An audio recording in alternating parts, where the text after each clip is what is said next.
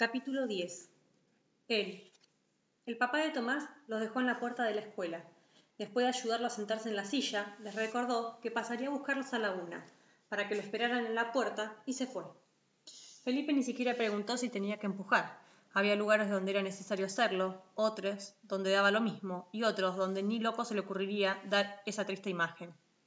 Este era uno de ellos. Tomás y Felipe no necesitaban aclararlo.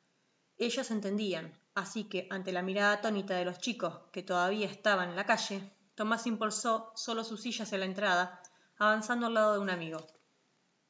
Pero el trayecto fue demasiado corto. Para entrar a la escuela había que subir tres escalones.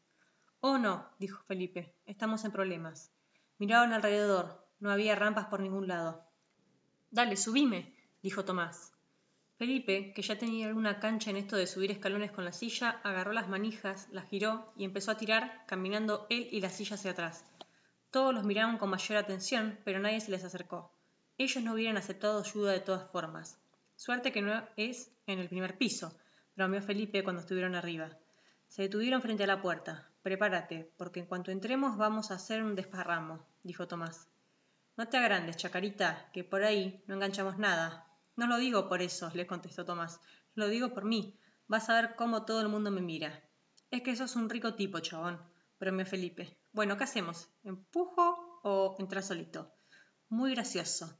Entraron. La música estaba muy fuerte, el juego de luces no permitía ver mucho, pero Tomás sintió como si alguien hubiera prendido un reflector para enfocarlo solo a él. Todas las cabezas se dieron vuelta, todos los ojos lo miraban, todos los codos se codeaban. A medida que avanzaba, los chicos se apartaban para dejarlo pasar.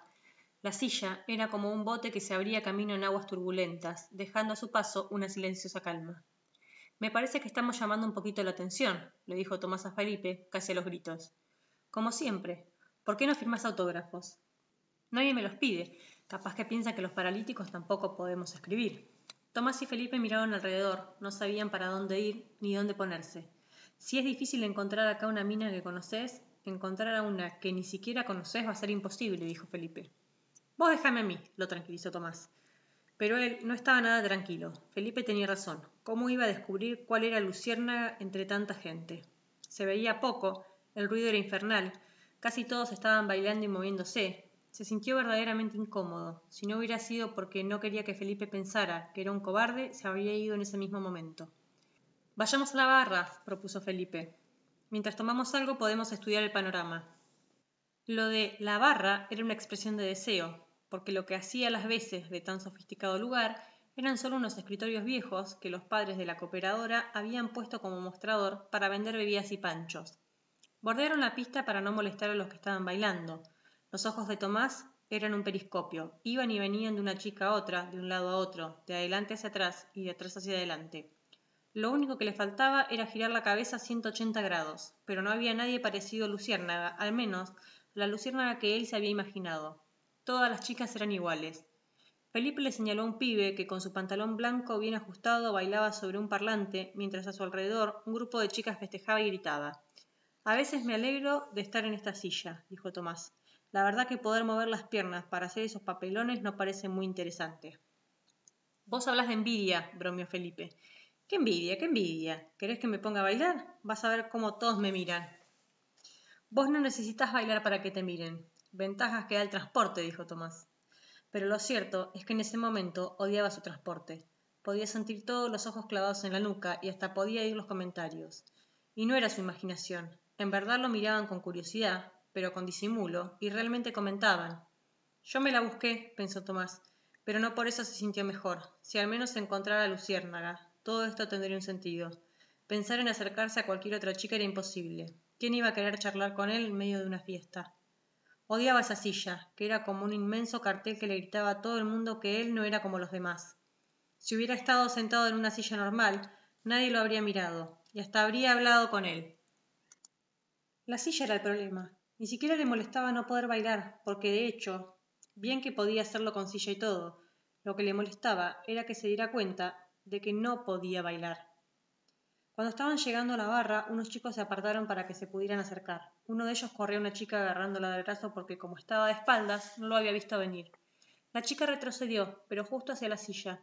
de tal forma que se tropezó con la rueda y antes de que pudiera darse cuenta de lo que estaba pasando, se cayó sentada arriba de Tomás. Los que estaban alrededor no sabían si reírse o ayudarla a incorporarse. En otro caso hubiera estallado una carcajada, pero habiendo una silla de ruedas de por medio, no estaban muy seguros de si estaba bien reírse. Solo Felipe lo hizo, pero se contuvo al instante al ver la cara de circunstancia de los demás. Tomás, muy divertido, miró a la chica y le dijo ¿Bailamos? La chica no atinó a emitir sonido. Lo miró, abrió la boca para contestar, y antes de que le saliera una palabra, salió corriendo. Tomás se encogió de hombros. Las tengo muertas, bromeó. ¿Viste cómo se me tiran encima? Si era luciérnaga, se te capó volando, dijo Felipe. Tomás la miró a lo lejos. No, dijo, no puede ser. Esa tiene la luz apagada. Felipe, con cara de cuántas estupideces juntas, le alcanzó su gaseosa y pagó. Mientras tomaban, aprovecharon para hacer un estudio de mercado de las chicas que tenían cerca. No está mal, evaluó Felipe. Mirá aquella de la mini negra. Felipe había visto a Jessica. Está fuerte, está re fuerte. Bueno, dale, ¿qué estás esperando? Hay tiempo, recién llegamos. ¿Y eso qué tiene que ver? Estoy terminando la coca. Sos un cobarde, se burló Tomás. A las minas tenés que encararlas. Si te vas a pasar la noche tomando coca como yo, bueno, como yo no, porque a mí se me tiran encima, ya viste. Vos déjame a mí que yo tengo mis métodos. Sí, ya veo lo efectivos que son, se rió Tomás, viendo cómo Jessica se iba a bailar con otro pibe. Vos déjame, ya vas a ver. Y diciendo esto, Felipe lo dejó solo para ir a mezclarse con los demás, al medio de la pista. Desde lejos, Tomás se divertía viendo cómo su amigo trataba de acercarse a la chica de la mini negra, y cómo ella se alejaba una y otra vez sin siquiera registrarlo. Cuando terminó su coca, decidió que había llegado el momento de comenzar su propia búsqueda, y tratando de no volver a chocar a nadie, también se mezcló entre los demás, perdiendo de vista a Felipe.